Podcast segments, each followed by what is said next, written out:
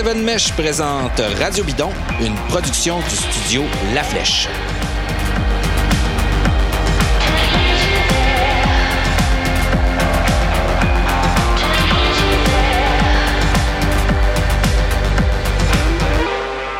Bonjour tout le monde et bienvenue à cet épisode de Radio Bidon, épisode euh, post-saison, on peut dire ça comme ça, parce que pour plusieurs, euh, la saison de, cyclisme est terminée. Ça l'est pour euh, les pros qui sont en train déjà de commencer à tranquillement s'entraîner pour la prochaine saison.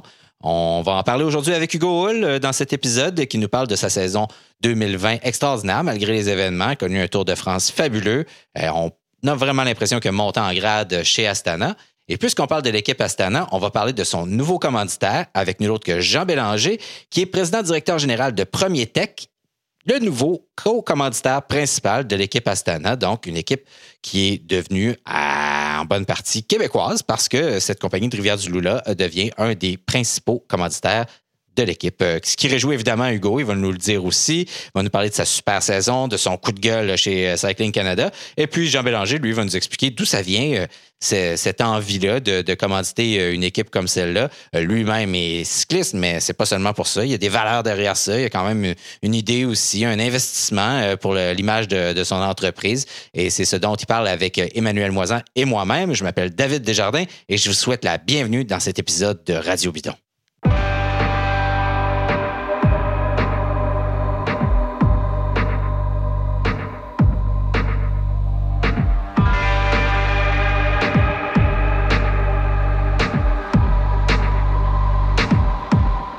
Avec nous aujourd'hui à Radio Bidon, on a Jean Bélanger, qui est président directeur général de, Premier Tech. Bonjour, Monsieur Bélanger. Bonjour. Et je suis avec Emmanuel Moisan, euh, comme souvent. Bonjour, Emmanuel. Salut, David. Salut, euh, Monsieur Bélanger. Monsieur Bélanger, on voulait vous parler parce que euh, Premier Tech devient euh, officiellement, à partir de l'année prochaine, un des commanditaires principaux de l'équipe Astana, conjointement avec, euh, avec l'État du, Kazakhstan. et on voulait vous parler de ça, parler de votre passion pour le cyclisme, où ça remonte, tout ça, mais avant tout, peut-être présenter Premier Tech. Moi, je pensais que c'était une compagnie qui faisait uniquement des engrais et des produits d'horticulture, pardon, mais votre champ d'affaires est pas mal plus important que ça. Bon, on connaît les produits ProMix, CIL, les déglaçants Alaska que vous faites, mais euh, vous faites de l'équipement d'ensachage alimentaire, l'équipement de transformation de déchets organiques, de la gestion d'eau usée. Y a-t-il d'autres choses que j'oublie euh, dans tout ça? Non, non, non, c'est pas mal, euh, c'est pas mal ça. C'est sûr que les origines sont, sont dans l'horticulture, donc tous les produits que tu as nommés, les, les, les, produits pour faire nos jardins, pour faire euh, l'aménagement paysager, puis avec les années, ben, développant nos propres technologies, ça nous a amené dans, le domaine de l'emballage, euh, des équipements de manutention et le secteur du traitement des eaux usées, récupération des eaux de pluie est venu par notre désir de trouver d'autres applications à la tourbe de mousse de sphène, qui est une matière organique, ça sert de milieu filtrant pour l'air et l'eau, mm-hmm. et puis on on s'est développé une passion pour l'eau. La, marque est très connue euh, ici euh, et dans plusieurs pays en Europe est euh, EcoFlow. OK. Vous avez 4500 employés au total, 1500, je crois, au Québec, si mes chiffres sont encore bons. puis vous êtes basé à Rivière-du-Loup. c'est pas la première fois qu'on voit le nom de Premier Tech associé au cyclisme. Ça remonte à quand l'association entre cette marque-là et le vélo? Écoute, c'est une, une longue histoire euh, d'amour entre euh, Premier Tech et, le vélo. Euh, notre équipe ici au Québec, l'équipe Premier Tech, célébrait en, 2020 ses, 25 ans de d'histoire. petite équipe régionale très ludique qui a débuté euh, ici à Rivière-du-Loup avec des petites compétitions régionales, donc euh, avec euh, moi qui en faisais, puis qui coachait, puis qu'on développait de la relève des jeunes, puis éventuellement plus au niveau provincial et, et Amérique Nord, Nord, Nouvelle-Angleterre et Québec, Ontario. Puis depuis maintenant ben, presque quatre ans, là, c'était notre quatrième année cette année en 2020, mais cette association-là avec, avec, avec Astana au niveau Pro Tour. Monsieur Bélanger, euh, dans, le contexte de pandémie actuelle, évidemment, là, euh, des bonnes nouvelles, on, les prend toutes. Euh, et, on semble en recevoir beaucoup du côté de, chez Premier Tech. On a vu cette semaine l'annonce d'un investissement majeur de 250 millions, des acquisitions en Europe. mais la, meilleure nouvelle pour nous qui sommes amateurs et fans de, de cyclisme, c'est la nouvelle qu'on a reçue il y a quelques semaines de votre investissement, de votre commandite dans, l'équipe du, du, World Tour Astana. pour quelle raison vous avez décidé d'augmenter votre, votre participation dans cette commandite-là? Ben, pour nous, un, le, le, le choix de, de, de s'impliquer dans le vélo à des niveaux de plus en plus élevés avec plus de visibilité était de trouver euh, un sport international. Donc, tous nos équipiers, on a du personnel dans, dans 27 pays, pouvaient euh, s'y retrouver. Donc, euh, le vélo est quand même une plateforme très internationale. une plateforme gratuite, hein, je veux dire, on va sur le bord de la route puis on, regarde des cyclistes passer avec encore des athlètes et même des, des, des, grandes vedettes toujours très accessibles, donc prêts à interagir avec les fans. Et un sport qui traduit des éléments fondamentaux pour au cœur euh, de nos façons de faire, de nos valeurs comme entreprise, le, travail d'équipe, euh, la performance individuelle, mais inscrit, inscrite dans, dans une notion de réussite, de collectivité, euh, d'équipe, de former un tout. Donc le vélo est comme a toujours été un choix naturel pour Premier Tech. Au-delà de ma passion personnelle pour le vélo, je pourrais être passionné de NASCAR, mais on ne commanditerait pas en NASCAR, je, je, vous le dis, bien que je pourrais en être passionné ou passionné d'autres choses. je ne dis pas que je ne le suis pas, mais ce que je veux dire, c'est le vélo représente euh, quelque chose qui est très euh, cher aux, valeurs et aux principes de, notre entreprise.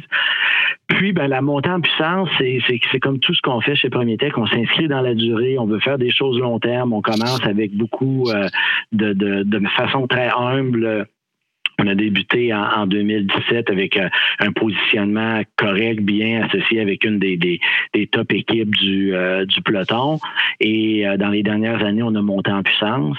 Et euh, ben, avec l'année qu'on vient de vivre, qui était la deuxième, la première année de notre deuxième séquence de trois ans avec l'équipe, on avait déjà prévu dans le renouvellement de l'année dernière, en 2019, lorsqu'on négociait en marge du Tour de France, de dire, ben, selon certaines conditions, selon certaines performances, selon nous aussi comment le, le, le, la montée en puissance se fait en termes d'activation de cette commandite-là, ben, on avait soumis l'idée qu'on aimerait un jour que l'équipe porte notre nom. Donc, euh, au-delà d'être une, une équipe Astana qui performe très bien avec le logo Premier Tech quand même très visible.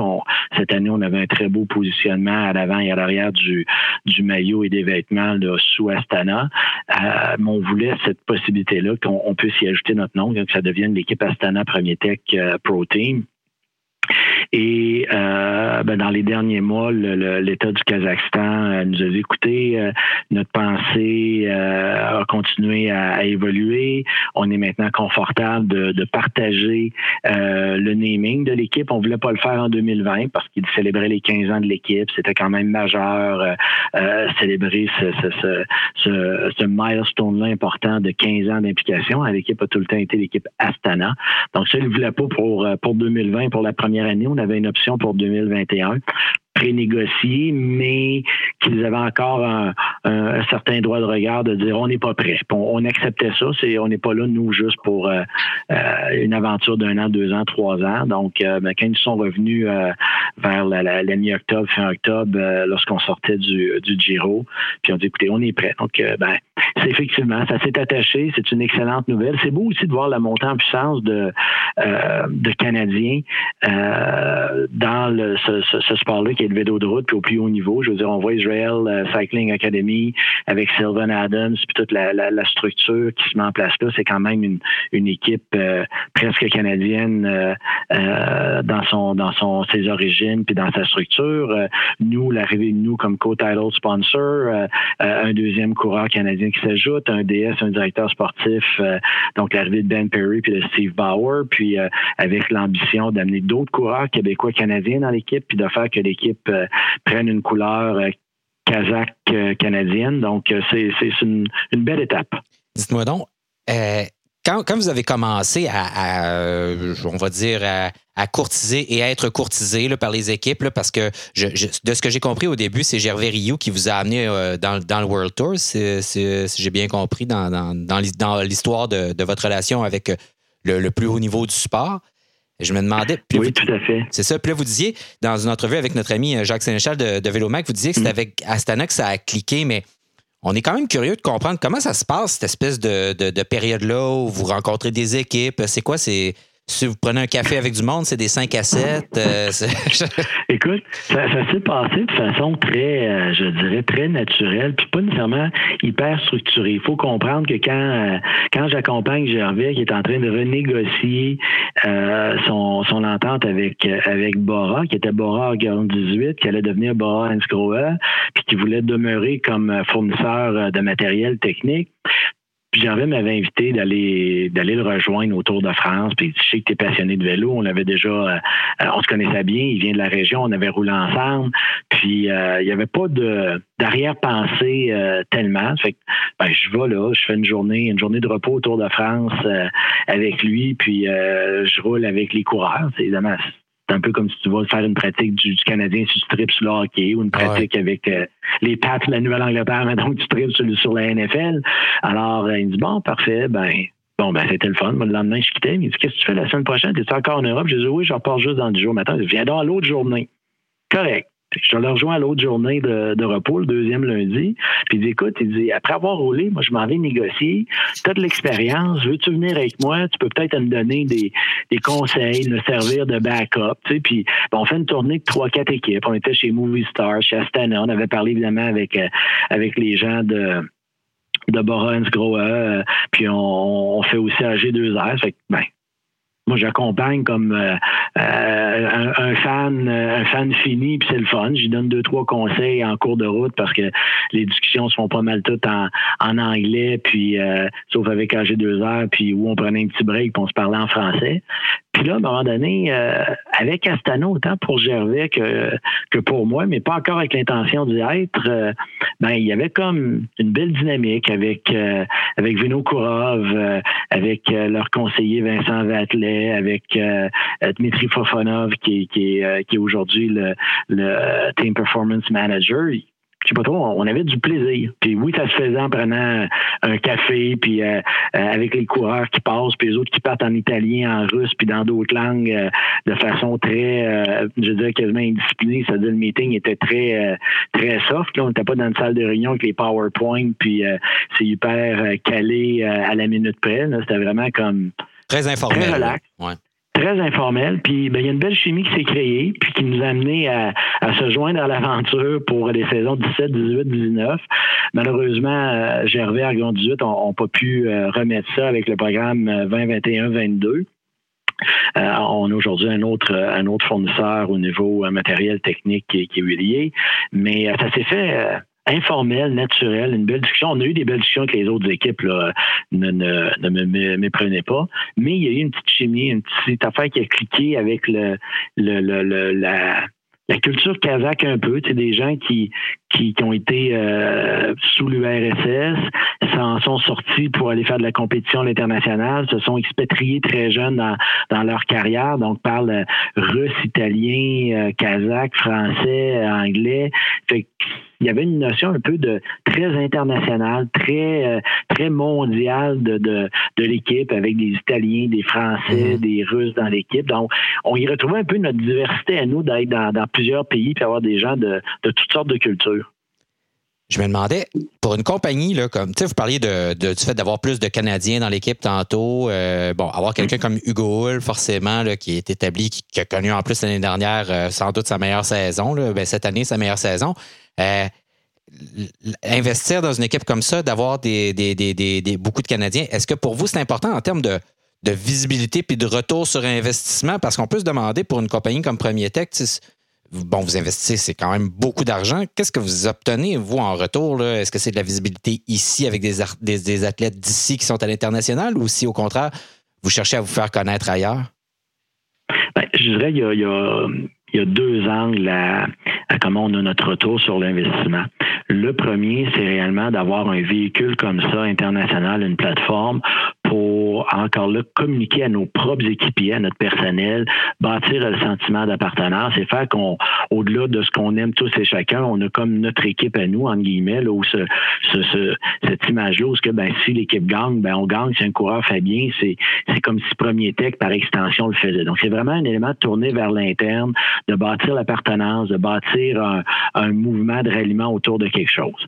L'autre élément, mais là, c'est l'image vers l'externe. Et là, il y a vraiment deux grands pôles. Il y a le pôle de faire, euh, euh, faire briller notre logo ben, sur les routes un peu partout. C'est un sport international, donc énormément de présence à la télé hein, en Europe, un peu moins ici, énormément de présence à la, télé en Amérique latine. Donc, pour nous, de faire connaître Premier Tech, de bâtir la marque Premier Tech qui supporte après ça ces marques produits qu'on vous a souligné, ProMix, Alaskan, CIL, EcoFlow, ben ça, c'est important. Donc, faire connaître la marque en arrière des, des marques produits. Mm-hmm. bâtir le relationnel avec nos clients, euh, qu'on va amener à des, à des, à des courses, qu'on va amener à des événements, qu'on va les amener autour de l'équipe. C'est comme avoir une, loge au Canadien, là, un peu. C'est comme avoir une loge au Canadien et d'avoir accès dans la chambre des joueurs. Ouais.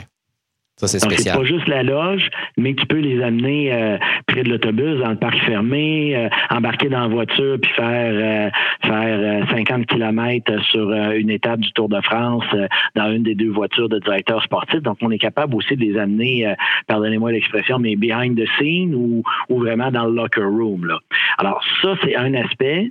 Et l'autre aspect, ben, c'est celui aussi de s'assurer, puis c'est un des éléments qui, qui qui, euh, est le moteur de tous nos engagements dans les communautés où on est, c'est de donner une plateforme pour la relève, pour les athlètes euh, canadiens et québécois, donc d'être capable de les amener au plus haut niveau de leur sport. On a beaucoup d'athlètes qu'on supporte dans différents sports, euh, le ski, l'athlétisme, le, le, le, vélo et autres.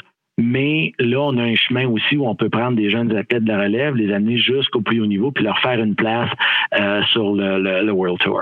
On comprend donc là, que en, vous positionnant comme, euh, comme commanditaire majeur de cette équipe-là, vous avez, euh, vous avez un certain mot à dire pour, euh, pour ce qui est de la composition du, du cocon canadien, puis de, du développement de la filière canadienne aussi. L'arrivée de, de, de, M. Bauer comme directeur sportif n'est pas étrangère à ça, et, la signature d'un nouveau coureur canadien non plus. Tout à fait. C'est vraiment dans les, dans comment dire, c'est dans les L'entente qu'on a avec l'équipe, c'est euh, il y a vraiment des éléments très bien euh, noir sur blanc du nombre de coureurs qu'on va atteindre, euh, l'aspect qu'on voulait, un directeur sportif, qu'on était déjà en discussion avec Steve, qu'on voulait Steve, on savait qu'il était disponible. Et donc, on a notre mot à dire, effectivement, pas dans le micro-détail de l'opération de l'équipe, puis les professionnels sont là, puis c'est eux qui connaissent le sport. Mais comme le Kazakhstan toujours désiré se servir de l'équipe pour développer ses propres coureurs, puis tout le temps avoir un, contingent minimum de coureurs kazakhs. Ben, nous, aujourd'hui, on a aussi un, contingent euh, minimum de coureurs canadiens qu'on veut atteindre et d'avoir aussi des Canadiens dans le staff et le management. L'autre chose dont vous avez parlé, parce que ça, a quand même été une année euh, difficile pour plusieurs équipes euh, cette année à cause bon, du confinement, de la saison interrompue, mais ça a été une équipe assez difficile aussi pour Astana où on a vu des histoires de, de, salaires qui n'arrivaient pas ou d'instabilité économique financière au sein de l'équipe. Euh, j'ai lu que vous vouliez quand même sécuriser l'équipe en arrivant aussi comme commanditaire. C'est bien votre volonté, ça aussi, de dire, regardez, on est là, puis on va s'assurer que cette équipe-là est stable, que tout le monde est payé, que ça va bien se passer. Tout à fait. Je pense que l'arrivée de Premier Tech dans, peu importe euh, quelles circonstances est d'assurer toujours une plateforme stable, euh, d'apporter un élément de continuité, donc respect de l'historique d'où on vient, mais d'apporter euh, un élément d'ouverture vers le futur, d'ouverture en, termes de d'être créatif, puis d'avoir de l'ambition et de s'assurer que ben, l'équipe a 15 ans d'histoire riche, de très belles performances, des grands résultats ben on veut que ça se continue, puis on veut que ça se continue avec une petite couleur de plus en plus importante, premier tech dedans, en respect de nos partenaires kazakhs, en respect de la tradition de l'équipe, mais d'apporter euh, plus d'éléments peut-être de gestion euh, professionnelle. On ira pas prétendre qu'on va apporter euh, une meilleure gestion sportive qu'eux, mais on peut peut-être apporter quelques éléments de, de meilleure gestion administrative, un peu plus de rigueur et discipline dans, dans l'administration de certains éléments de l'équipe mais pas nécessairement le niveau sportif. Vous nous avez dit un petit peu plus tôt là, que les, euh, le, sport cycliste euh, s'alignait très bien avec les valeurs de l'entreprise. C'est une des raisons pour lesquelles vous vous étiez impliqué là-dedans. Mais vous nous avez dit aussi que vous étiez vous-même fan de cyclisme, amateur de, vélo. Parlez-nous donc un petit peu de, de, votre pratique. Quel genre de cycliste êtes-vous? Euh, je suis un cycliste euh, sur route. Euh, je suis tombé un peu, je suis tombé tard dans la marmite, je dirais. J'ai, fait différents sports étant, plus jeune. Puis à la sortie de, l'université, ben mon, groupe très proche avec qui on faisait, on faisait du sport un peu éclaté. On gradue un, un job à Québec, l'autre à Montréal. Moi, je retourne à Rivière-du-Loup. Puis à ce moment-là, ben, j'ai rencontré quelqu'un qui était le, le copain de, de la sœur de la dame qui est devenue mon épouse. Puis lui, il faisait du vélo de route. Il courait pour l'équipe Rossi à, la chaîne. Puis j'ai dit, ah, vélo, tiens, regardons. On va essayer ça. Évidemment, comme tout le monde, j'avais eu un, CCM, puis j'avais fait du vélo, mais pas nécessairement euh, du vélo de route, puis avec une notion d'un peu plus de, de sérieuse et de performance. Puis écoute, je suis je suis tombé, euh, je suis tombé en amour, je suis tombé passionné de, de m'entraîner, d'améliorer ma performance, de faire du vélo. Donc, euh, comme dirait mon épouse, je fais jamais rien à, moitié. Donc, après trois ans, j'ai décidé que je fonderais une équipe. Puis, euh, ben aujourd'hui, elle dit, ça me surprend pas que tu es rendu là. là. C'est un coup, mais un coup que tu passes sur un affaire, t'es, pas arrêtable. Donc, je suis quelqu'un qui roule beaucoup. Euh, euh, j'irais pas dire que je, je, je suis, je suis un, de, comment dire, un athlète de, haute performance, mais disons que je, le pratique sérieusement, j'y mets beaucoup d'énergie, puis euh, ça m'aide, je pense, à équilibrer les défis d'être euh, d'être un homme d'affaires ou d'être entrepreneur, puis euh, ça permet de d'évacuer le stress, de, de comment dire, repositionner son, son satellite, s'éclaircir des idées, puis comme on est souvent au restaurant, ben, ça permet de garder de garder la ligne puis de rester de rester en forme physique comme vous êtes un fan de cyclisme, euh, d'avoir sa propre équipe, ça a un côté quand même assez euh, fantasme de jeunesse. Là, vous pouvez aller euh, côtoyer ces gens-là, rencontrer les coureurs. ça, va, ça devient vos, euh, vos comparses, avec qui vous pouvez même aller, vous pouvez aller à Nice rouler avec euh, ou à Monaco avec Hugo Hull, puis là, parce qu'il y a plusieurs membres de l'équipe qui habitent dans ce coin-là. Euh, donc, par exemple, mais ça doit, il doit y avoir quelque chose du, du, rêve de jeunesse, ou en tout cas de, de, quand vous étiez un peu plus jeune, de dire Waouh, OK, là, on est commanditaire d'une équipe World Tour, puis on peut aller triper avec eux, tout ça. Ben, écoute, hein, c'est un peu, euh, c'est ça, c'est de rentrer dans, dans la chambre des joueurs. Euh, c'est euh, d'être, d'être kid dans le magasin de bonbons, puis tes parents disent prends tout ce que tu veux. c'est sûr que, c'est ça qui a été un, des éléments, je pense, qui ont créé la, synergie. C'est, j'ai côtoyé quelques équipes avec avec Gervais, puis j'avais vécu un peu plus près avec avec Bora. C'était une équipe allemande très très carrée, très bien structurée, mais il y avait eux et les autres, c'est-à-dire les autres étant les sponsors, euh, le VIP que le sponsor apporte.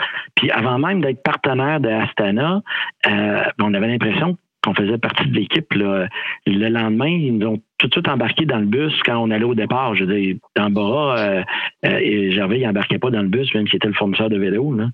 Ah, il, y avait vraiment une culture d'accueil, d'ouverture, de ne pas oui, être sérieux, mais pas se prendre la grosse tête. Je ne sais pas si vous voyez. Donc, euh, avec avec l'équipe, euh, il s'est bâti une réelle relation d'amitié avec les des mécanos, des masseurs, des, des, les, les, les, directeurs sportifs, euh, le chauffeur de l'autobus, je veux dire, une équipe qui a, une, belle culture, euh, très accueillante, puis qui rend ça hyper euh, agréable d'être autour et d'amener des gens, puis de leur faire découvrir. On ne peut pas débarquer un autobus de 50, mais tu en amènes un ou deux, et là, tu peux leur faire vivre une expérience, que ce soit un, équipier que tu veux reconnaître, féliciter, ou que ce soit un, client qui tu veux, euh, qui amateur de vélo, puis que, comme vous dites, il va être émerveillé s'il vient là.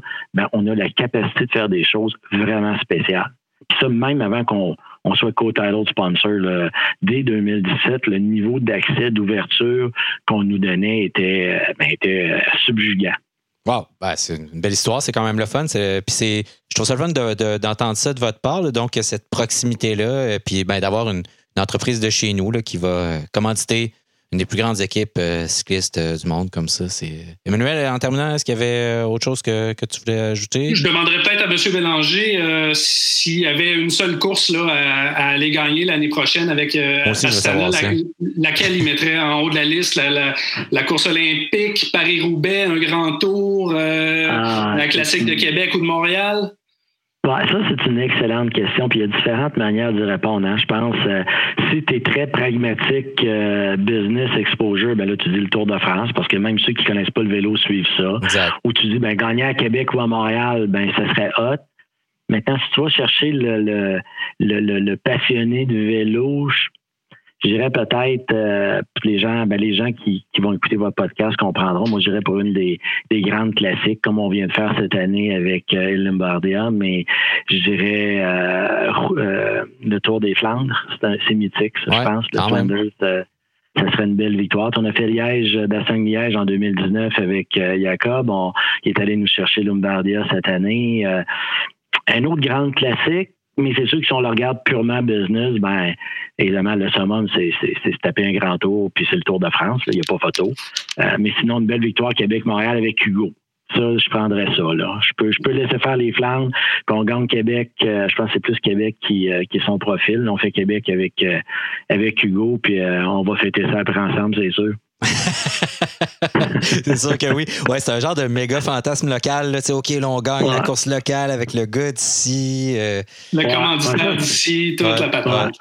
Ça, ça, ça, serait à total. C'est celle-là. C'est le trio, là, là On fait, on fait Québec euh, avec Hugo. c'est super. Oui, Emmanuel, vas-y. J'allais dire, on a tout l'hiver pour y rêver. Euh, merci beaucoup, M. Bélanger, d'avoir participé à cet épisode de Radio Bidon. Ça m'a fait excessivement plaisir. Merci beaucoup. Au revoir. Au revoir. Bye bye.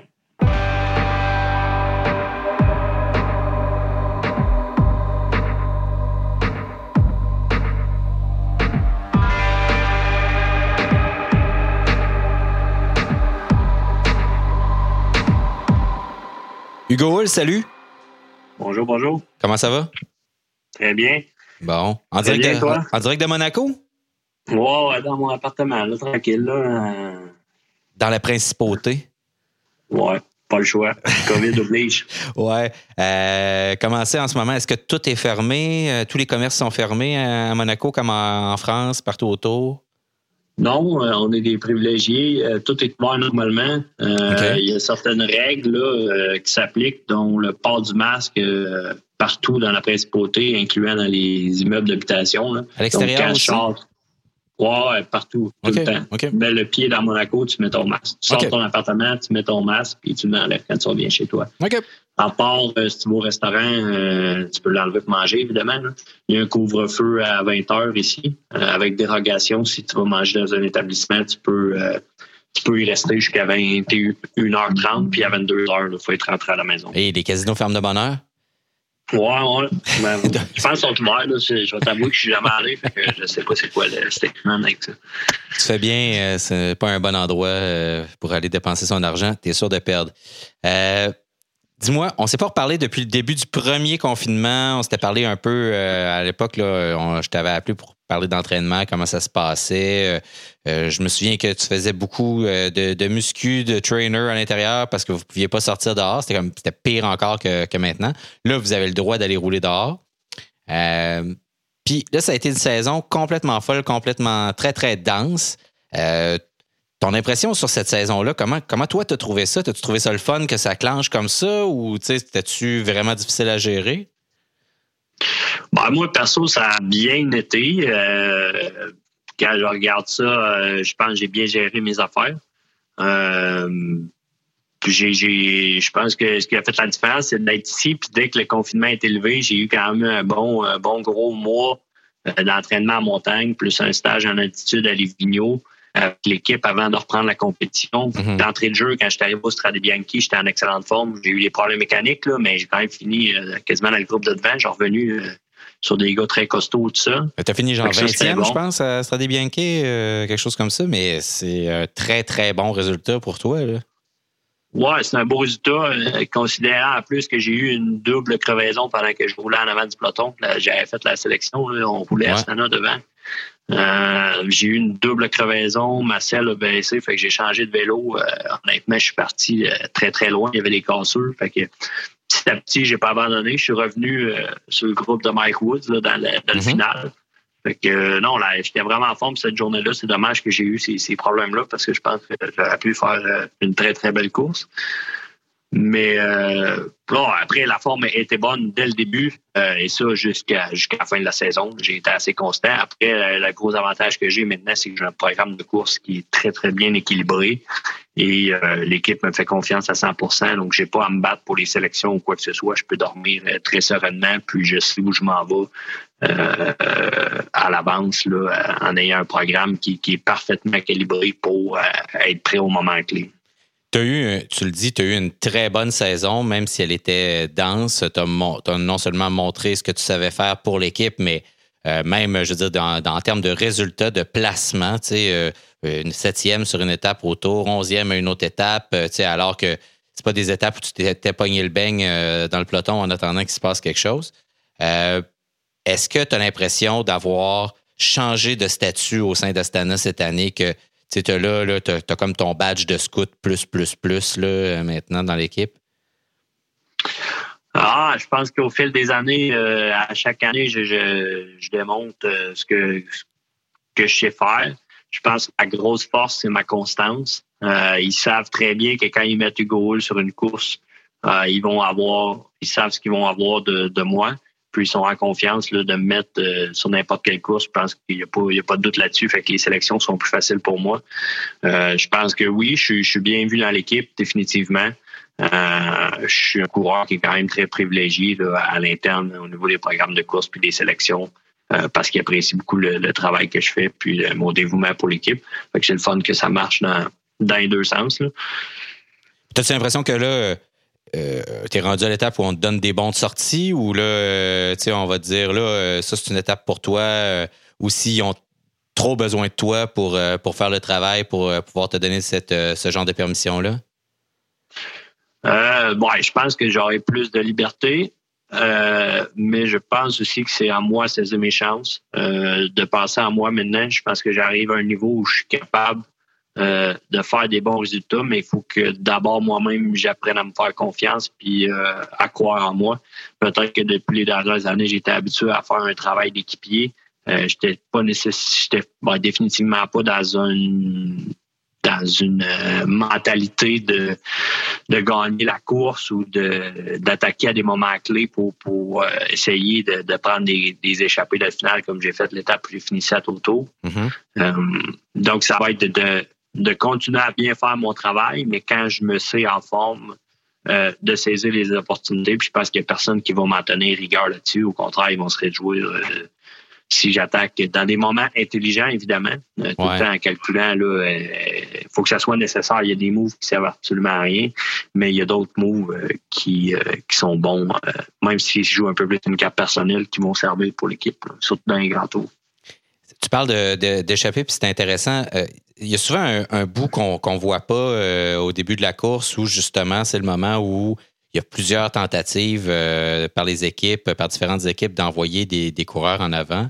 Euh, jusqu'à quel point est-ce que c'est difficile pour tout le monde cette partie-là quand tout le monde attaque puis on veut reprendre toutes les tentatives de break jusqu'à temps qu'il y en ait un qui fasse l'affaire de tout le monde puis qu'on fasse OK, c'est beau, on les laisse aller eux autres. Est-ce que c'est très, très éprouvant? Puis est-ce que ça vous taxe énormément pour le reste de la course, euh, ce moment-là? Ben oui, c'est très éprouvant. Euh, encore plus si tu essaies de prendre l'échappée, parce que définitivement, euh, quand tu restes dans les roues que tu suis, bon, c'est difficile, mais c'est, je dirais, 40% moins difficile que si tu attaques vraiment avec de grosses attaques où tu mets énormément de, de watts pour essayer de te sauver, puis qu'au final, tu te fais, tu te fais rattraper euh, deux minutes après. Ça peut brûler des cartouches pas mal, là, ouais. Ouais. Puis ça peut jouer au yo-yo pendant une heure et demie, euh, mm-hmm. des fois sur des étapes qui sont clés, que tout le monde sait que l'échappée peut aller au bout. Euh, c'est là que ça bagarre le plus.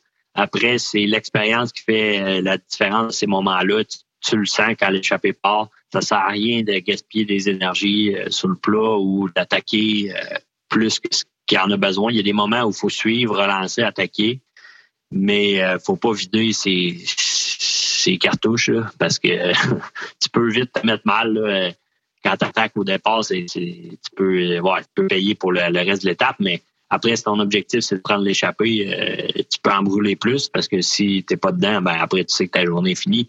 Mais si tu mets beaucoup, beaucoup d'efforts, tu réussis à prendre l'échappée puis t'es vidé, ben, ça sert pas à grand-chose d'être dans l'échappée si t'es vidé. Fait qu'il faut être, faut être très intelligent, mais sur des grosses étapes où euh, tu sais que l'échappée peut au bout, on peut faire une heure à 50, 52 moyenne euh, sans que ça parte. Donc, c'est clair que ça, ça demande énormément d'énergie, d'effort, puis d'autant plus si ça part dans des, euh, des pourcentages et des dénivelés, ben, tout le monde pousse. Hein. Il n'y a pas, pas moyen de se cacher les roues. tu payes encore plus. ça fait. Comme disait Edouard Carpentier à la lutte dans le temps, ça fait mal, croyez-moi. Euh, non, c'est clair. tu as, eu un, eu un tour fameux, je l'ai évoqué tantôt, mais vraiment, là, euh, tout le monde t'a remarqué cette année, euh, des gens qui ne qui t'avaient peut-être pas dans le radar, beaucoup de médias cyclistes qui ont fait ben ouais, OK, Hugo, là, il vient, il vient de, vraiment de.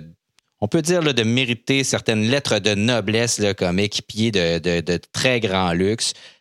Qu'est-ce qui explique que tu as eu un si bon tour? Est-ce que c'est le camp en altitude dont tu parlais? Est-ce que c'est le fait que tu habites à Monaco puis tu fasses beaucoup plus de montagnes que tu en faisais avant? Ou c'est ta progression de forme? C'est tout ça en même temps? Je pense qu'il y a beaucoup d'éléments à prendre en considération. Euh, tu en as énuméré euh, certains d'entre eux. En commençant par le fait d'être ici à Monaco, c'est une chose. Euh, je m'entraîne beaucoup plus en montagne. régulièrement avec des gars comme Jacob Fulsang ou encore euh, Craig Sorenderson qui a gagné mhm. deux ou trois étapes. Il a tellement gagné que je ne me rappelle plus exactement. Puis euh, plein d'autres. Je roulais avec Richie Port, Codswike, euh, Thomas week-end. Euh, je veux dire, après, ça permet de, côtoyer ces gars-là, de voir un peu comment ils travaillent, quelle intensité qu'ils roulent. Puis le simple fait de monter des, des cols comme ça, c'est payant. Là, on est au mois de décembre. Euh, il y a plein de cyclistes qui sont dans la neige, fait zéro degré, ils peuvent pas s'entraîner. Moi, j'ai la possibilité de faire une heure de montée non-stop en montant le col de la Madone, puis déjà sans aller vite de mettre les bases pour la saison. Fait euh, je dirais que ça, ça c'est une chose. Ensuite de ça, maintenant, je suis installé ici avec ma copine à temps plein, donc un peu plus de, stabilité, si on veut, moins de déplacements vers le Canada. j'ai passé toute l'année ici en Europe, j'ai évité les voyages, les décalages horaires. fait que, ça, c'est une chose. Après ça, euh, évidemment, j'arrive à 30 ans. J'ai plusieurs années dans, le milieu World Tour. Euh, j'ai une équipe qui me supporte pleinement puis qui me rend la vie plus facile en me préparant avec des camps d'altitude. Euh, avec des directives de course qui sont plus claires, qui me permettent de me mettre plus en valeur parce que j'aurais pu faire le travail dès le départ de la course avec les caméras à la arrive. Mais les gens, je travaillais avant, mais ne me voyaient pas nécessairement devant la télévision, tandis qu'aujourd'hui, je suis un des derniers coureurs à travailler.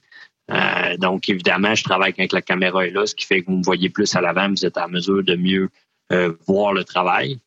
Mais bon, ça, c'est un peu le, je récolte le fruit des cinq dernières années, même sept dernières années où je travaillais un peu plus euh, discrètement. Dans l'anonymat presque, là, ouais.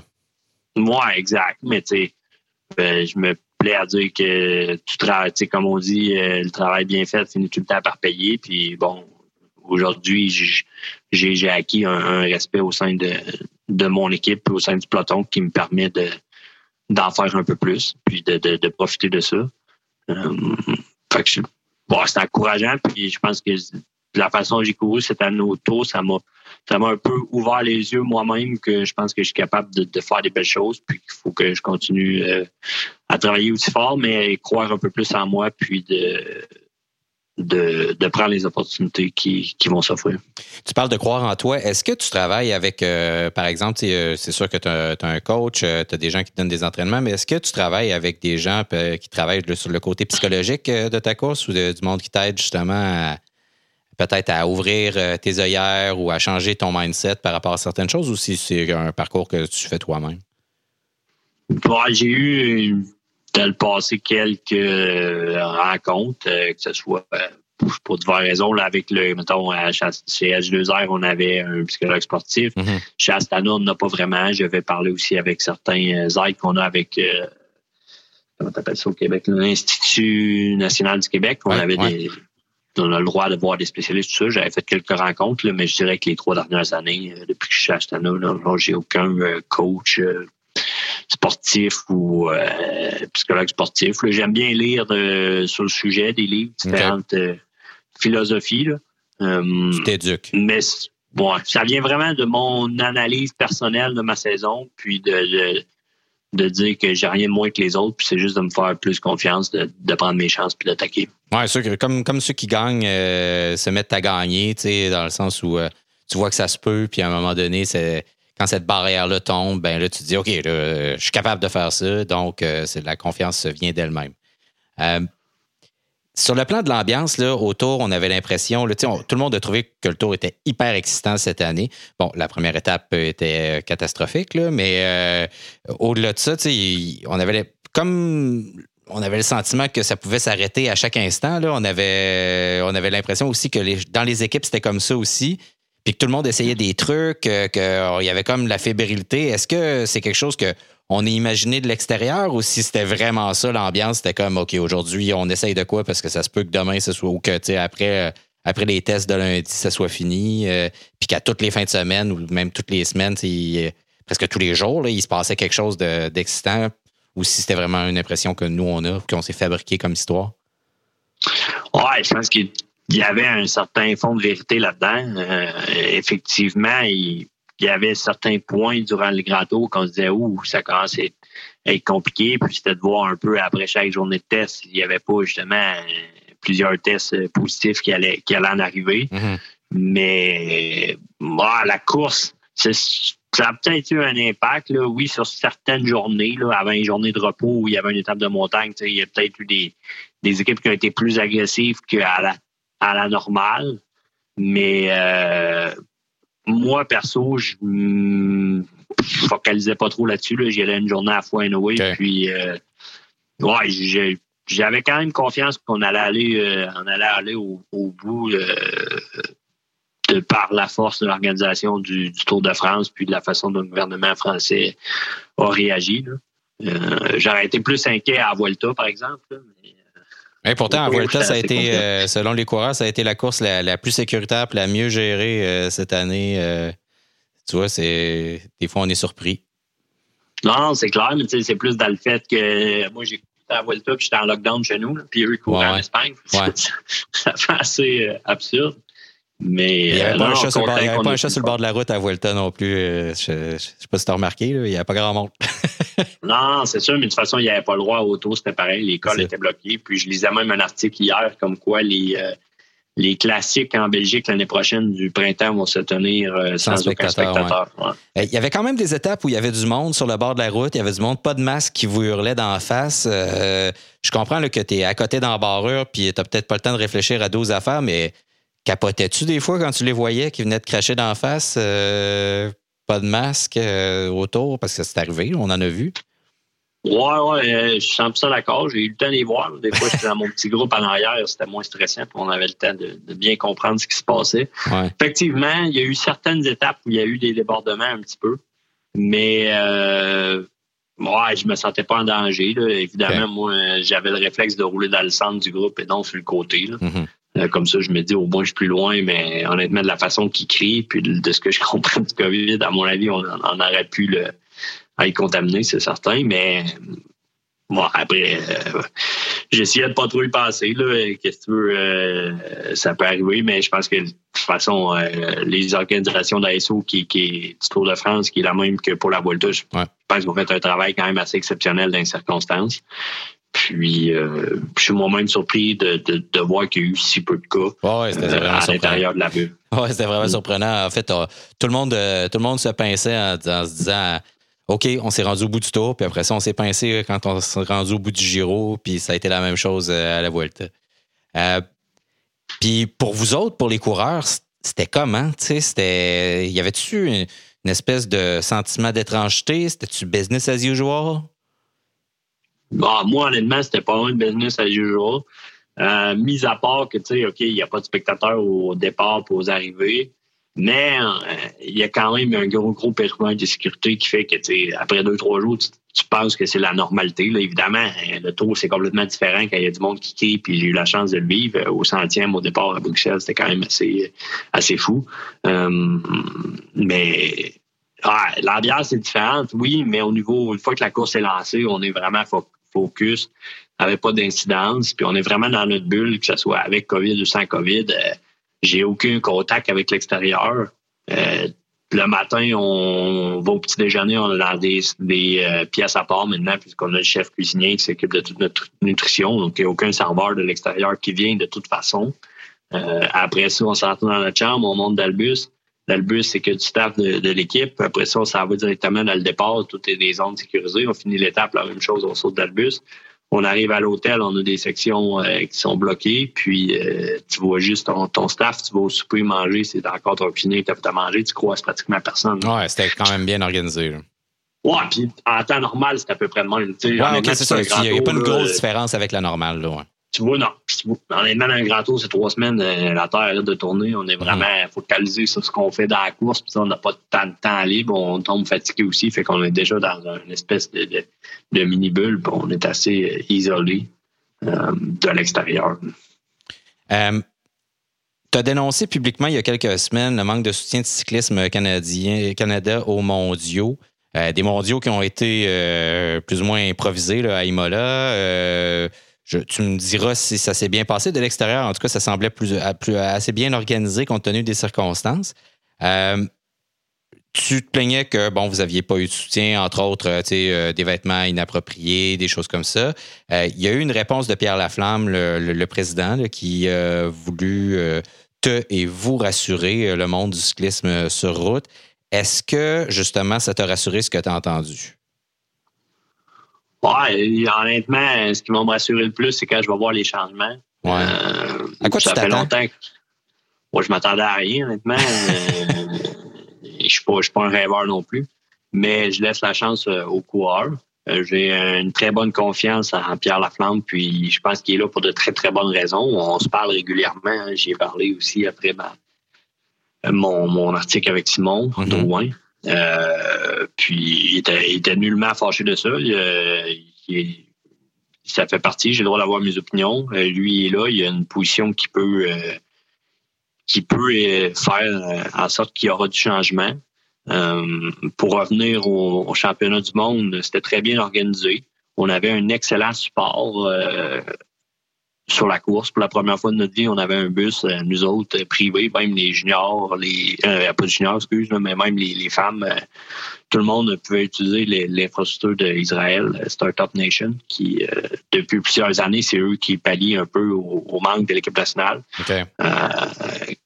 évidemment, Michael Woods est notre leader qui s'en va chez Israël. Donc, euh, Paulo, qui est directeur de la performance euh, chez Israël, euh, veut le bien de Mike. Donc, on a eu un, super support. Il n'y a, rien à signaler. Le seul anicroche qu'il y a eu, c'est au niveau des, vêtements. il y a eu une erreur administrative au sein de Cycliste Canada, sans aller dans le détail, mais c'est purement et 100 leur erreur.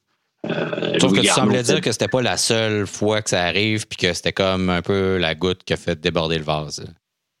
Ouais, pour moi, la goutte qui a fait déborder le vase, euh, c'est principalement quand Cycliste Canada a mis un communiqué officiel sans même mentionner le nombre de cyclistes sur route sur mhm, euh, la liste des sports figurants dans le développement. J'étais comme ça, c'est un manque de respect flagrant. Mais il reste que je pense que c'était 100% le reflet de leur philosophie. C'est pas arrivé par accident. Euh, puis à ce moment-là, évidemment, j'ai senti euh, le besoin de, de, de juste lever le point que ça n'a aucun bon sens, que euh, nous parle même pas de la route. Je peux très bien comprendre qu'il n'y a pas de budget, qu'il n'y a pas de qu'il n'y a pas de fonds pour faire euh, quelque chose, mais on peut quand même le dire. Au niveau de la route, on n'a pas les fonds suffisants. On travaille sur euh, des partenaires privés, j'ai aucune idée. Hmm. Mais euh, après, j'ai je veux dire, j'ai pas mal d'années à le vélo, j'en ai entendu des histoires. à partir du moment que j'étais junior, mes contacts avec l'équipe nationale, ça a tout le temps été un peu. il n'y a jamais eu un bon esprit, puis c'était tout le temps un peu de la politique, pour que ce soit pour les brevets de Sport Canada, que ce soit pour les sélections. Euh, elle avait tout le temps différentes personnes sur le comité qui, faisaient des, discussions qui étaient discutables. Euh, après ça, ça a tout. Est-ce que ça vient avec le fait aussi que, euh, comme le Canada gagne des médailles en piste, puis que le but souvent de toutes les des, associations, puis de ceux qui sont des bailleurs de fonds, je pense à, nous le podium, par exemple, ou des, des, associations comme ça qui injectent de l'argent gouvernemental dans les différentes associations qui vont directement vers ce qui peut rapporter une médaille, vers les chances réelles de médaille, puis que les sports où les chances de médaille sont moins grands, moins grandes, c'est-à-dire on n'investit pas? Non, c'est 100% ça. Euh, le, système fonctionne comme ça. Ça, ça fait longtemps que j'en suis conscient. Mais mon point, c'est plus que euh, il faut quand même garder euh, un respect avec la route. Puis je trouve, je trouvais qu'on n'était pas assez considéré, même qu'il n'y a pas de fond. Il y a quand même certaines choses qui peuvent être faites. une meilleure communication, juste qu'on se sente intégré avec avec euh, la Fédé, puis que quelqu'un nous appelle pour, pour faire suivi ou peu importe. Euh, je suis 100% d'accord. Eux, ils n'ont aucun contrôle sur les, les, gars de route, comme ce soit moi ou les autres professionnels. Euh, on est indépendant. On, OK, on met un maillot du Canada pour les championnats du monde, mais ils n'ont aucun contrôle sur nous. Si Astana dit Hugo Hull, tu vas pas au championnat du monde, ils peuvent rien faire. Hugo Hull, il va pas au championnat du monde. Euh, donc, tu sais, je, je, les comprends pleinement. Mais mon point, c'est juste qu'il y a des jeunes qui ont besoin de l'opportunité que moi j'ai eue, que les gars avant moi ont eu encore un plus beau programme d'équipe nationale où ils faisaient des courses en Europe, des Coupes des Nations, pouvaient se développer. Là, c'est sûr, il n'y a rien. Mais bon, s'il n'y a pas de budget, il n'y a pas de budget, mais au moins d'essayer de, de, de, de, bâtir quelque chose à côté, je veux hmm. dire. Au moins, euh, ah, le pire, c'est qu'on a même l'impression, tu, sais, tu parles de des, des, amateurs qui sont à un niveau presque professionnel, mais tu sais, même chez les amateurs, là, les, les juniors, etc., euh, les programmes de course euh, sur route, il y en a de moins en moins. Euh, on regarde le calendrier de course, même avant la COVID, là, depuis, là, je regarde au Québec, mettons, depuis la mort de, voyons, comment il s'appelle, Jean-Yves Labonté, il y a un paquet de courses qui ont disparu du calendrier, qui ont, qui ont jamais réapparu. y a, et donc, le calendrier est de plus en plus court, petit, même pour les amateurs. Puis je parle pas des bonhommes comme moi, là, mais même pour les juniors. Euh, ça aussi, c'est un problème. Là. quand on parle d'investissement dans, le sport, pour qu'il y ait des futurs Hugo Hull puis des, des futurs Antoine Duchesne, ben, il faut qu'ils commencent à courser quand ils sont jeunes. C'est certain. Plus que la masse va être euh, importante, plus qu'on pourra sortir des, des, des, des, très bons coureurs, des, pépites, comme on dit. Mais euh, c'est sûr que ça part de loin. Là. On peut pas, euh, on n'a pas une culture cycliste comme dans certains pays comme la Belgique, la France ou l'Italie. On peut pas, on peut pas se comparer. Mais mon point ici, c'est simplement qu'on puisse mettre en place une structure où si un jeune arrive à un moment à clé, entre euh, faire euh, des études euh, au Québec ou avoir la chance peut-être d'aller se frotter en Europe un an ou deux en tant que 23, vivre l'expérience, voir c'est quoi. puis il y a une structure canadienne qui, qui peut lui donner cette opportunité-là, que ce soit en équipe nationale ou parce qu'on ne se le cachera pas, si tu veux devenir un professionnel sur une équipe World Tour, il y a un passage obligé en Europe. Puis ça prend au moins deux, trois ans à former un gars qui va être capable de courir en World Tour. Euh, juste par le point de vue technique, tu l'as bien dit, les courses au Québec, euh, on n'a pas beaucoup de participants, les routes sont plus larges, on n'a pas nécessairement à jouer autant du coude que ce que tu vas voir en Europe. Et tu, tu vas aller voir une course junior ou U23 euh, en Belgique ou aux Pays-Bas, comment les, coureurs sont déjà des, très, très, très, très habiles techniquement. Ils, sont vraiment impressionnants à voir aller. Fait que c'est sûr que nos jeunes coureurs qui arrivent sur tel genre de course, il y a une période d'adaptation. Puis Période que toi, tu avais eu avec SpiderTech. Ça t'avait permis d'aller te frotter là-bas. Puis ça me permet de faire un lien parce que Steve Bauer, euh, qui était à la tête de SpiderTech, devient DS chez Astana. En même temps que Premier Tech, qui était un commanditaire, qu'on appelle un commanditaire de Jersey, qui était un commanditaire secondaire, euh, dont le nom figurait euh, sur le chandail, donc sur le, le maillot, devient un des commanditaires principaux de l'équipe compagnie québécoise, compagnie canadienne québécoise euh, qui devient euh, qui, arrive chez Astana puis qui injecte euh, des fonds, qui va sécuriser l'équipe. Pour toi, c'est une excellente nouvelle, je présume. Certainement. Euh, ne pouvait pas demander mieux. Et dans ma position, c'est excellent de pouvoir travailler avec des, gens de, de chez nous. C'est encore plus le fun. Puis je me rappellerai toujours mon premier Tour de France. J'étais avec euh, Jean Bélanger, qui est le, président Premier Tech, qui était avec nous d'Albus. On s'en allait à la première étape, puis il était assis d'Albus avec moi. on est autour de France, équipe euh, World Tour, puis on est lui à un autre niveau en tant que, partenaire, puis moi coureur. On, est là, puis on a la chance de vivre ça ensemble. C'était quand même euh, vraiment le fun parce qu'il y a définitivement personne qui peut avoir accès au bus d'une équipe sur le Tour de France. C'est probablement la seule personne qui avait le droit de monter avec les coureurs. fait que c'est un peu l'ambiance chez Astana qui fait que c'est une grande famille, puis qui a je pense qu'il a attiré l'œil de gens parce que quand il vient avec nous, euh, il fait partie de la gang, puis il peut vivre une expérience là, assez le fun euh, avec nous autres. Puis, euh, je suis bien content d'avoir ben, le support d'une entreprise québécoise de chez nous, pas encore plus de la Rivière-du-Loup, pour moi, c'est quand même assez exceptionnel. On parle d'une équipe World Tour qui court au plus haut niveau euh, avec une entreprise qui, est bien chez nous au Québec. Euh, on l'énumérait tantôt, les différents problèmes qu'on a pour développer le cyclisme. On a quand même une entreprise qui est là au plus haut niveau. Puis, euh, je pense que Jean a à cœur de, faire sa partie aussi pour le développement, pour la, génération future. oui, il va être au top niveau, mais je pense qu'il y a des idées pour essayer de d'aider puis renforcer justement le développement chez nous. Puis euh, retrouver Steve Bauer, c'est cool? Oui, certainement, certainement. J'avais eu des, bonnes années chez Spidertech. Euh, Steve est un des, ben, des uniques Canadiens qui, qui reste sur le circuit World Tour euh, en tant que directeur sportif. Donc, évidemment, avec CCC qui fermait, puis ce, qui, se préparait avec l'arrivée de Premier Tech comme co-commanditaire, je pense que c'était un, excellent fit. donc, je suis content que ils aient pu euh, qu'ils aient trouvé une entente ensemble pour, euh, pour que Steve puisse se joindre à nous. Puis ça va être le fun de travailler avec lui. Je pense qu'il va faire les, classiques en Belgique avec euh, Stefano Zanini, qui est un autre directeur chez nous. Donc je vais pouvoir travailler pas mal avec lui, ça va être cool. on est comme, j'ai comme l'impression qu'on est en train, tu sais, tantôt tu évoquais le fait qu'on n'est pas une culture cycliste comme dans plusieurs pays d'Europe, comme l'Italie, comme les Pays-Bas, la France, la Belgique. Mais là, on est rendu avec deux équipes World Tour, qui sont majoritairement commandités par des Québécois. Euh, Sylvain Adams chez euh, Israel euh, Startup Nation et donc Premier Tech, Jean Bélanger Premier Tech chez nous. Est-ce que ça, ça. Puis avec des équipes aussi où il y a des coureurs canadiens, donc, puis chez Astana, vous allez avoir plus de Canadiens dans l'équipe. Ça fait partie de l'entente qui a été prise avec Premier Tech. Il y a Perry qui s'en vient. bon, il y a Power qui s'en vient comme DS. Il y a toi, mais il est supposé en avoir plus dans les prochaines années.